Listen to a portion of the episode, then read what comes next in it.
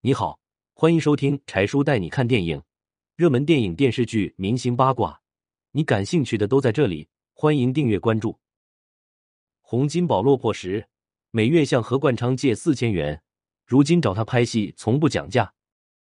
当年刚出道的洪金宝穷困潦倒，每月找老板借四千块，财务急了，说洪金宝这样是坏规矩。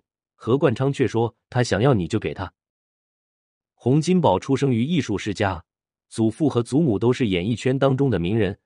祖父曾经在上海和香港都有产业，他的祖母还是中国第一代女打星。潜移默化下，洪金宝也走进了演艺圈。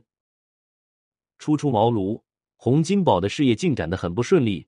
签约嘉禾影业后，他有很长一段时间没有接到戏，穷困潦倒，锅都揭不开。无奈之下。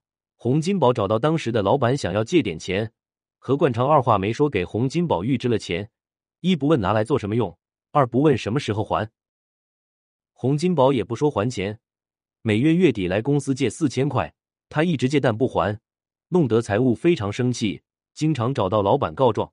何冠昌笑嘻嘻的跟财务说：“洪金宝想借钱就拿给他。”一九八三年，洪金宝拿下了人生中的第一座影帝奖杯。一九八五年，洪金宝自导自演的电影《福星高照》成为香港年度票房总冠军。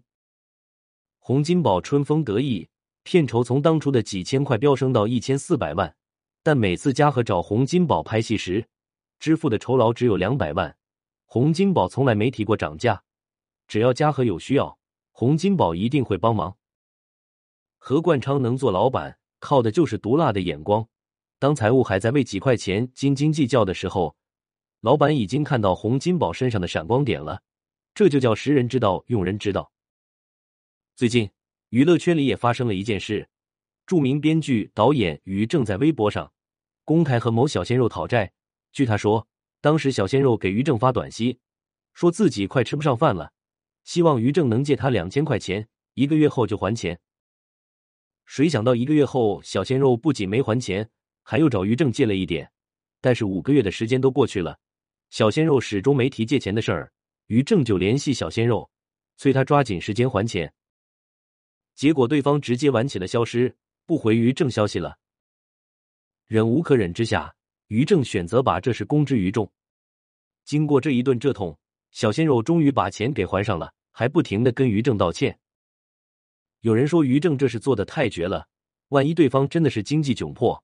还不上钱呢？也有人说小鲜肉的态度就是有问题，这种态度根本就没想过还钱。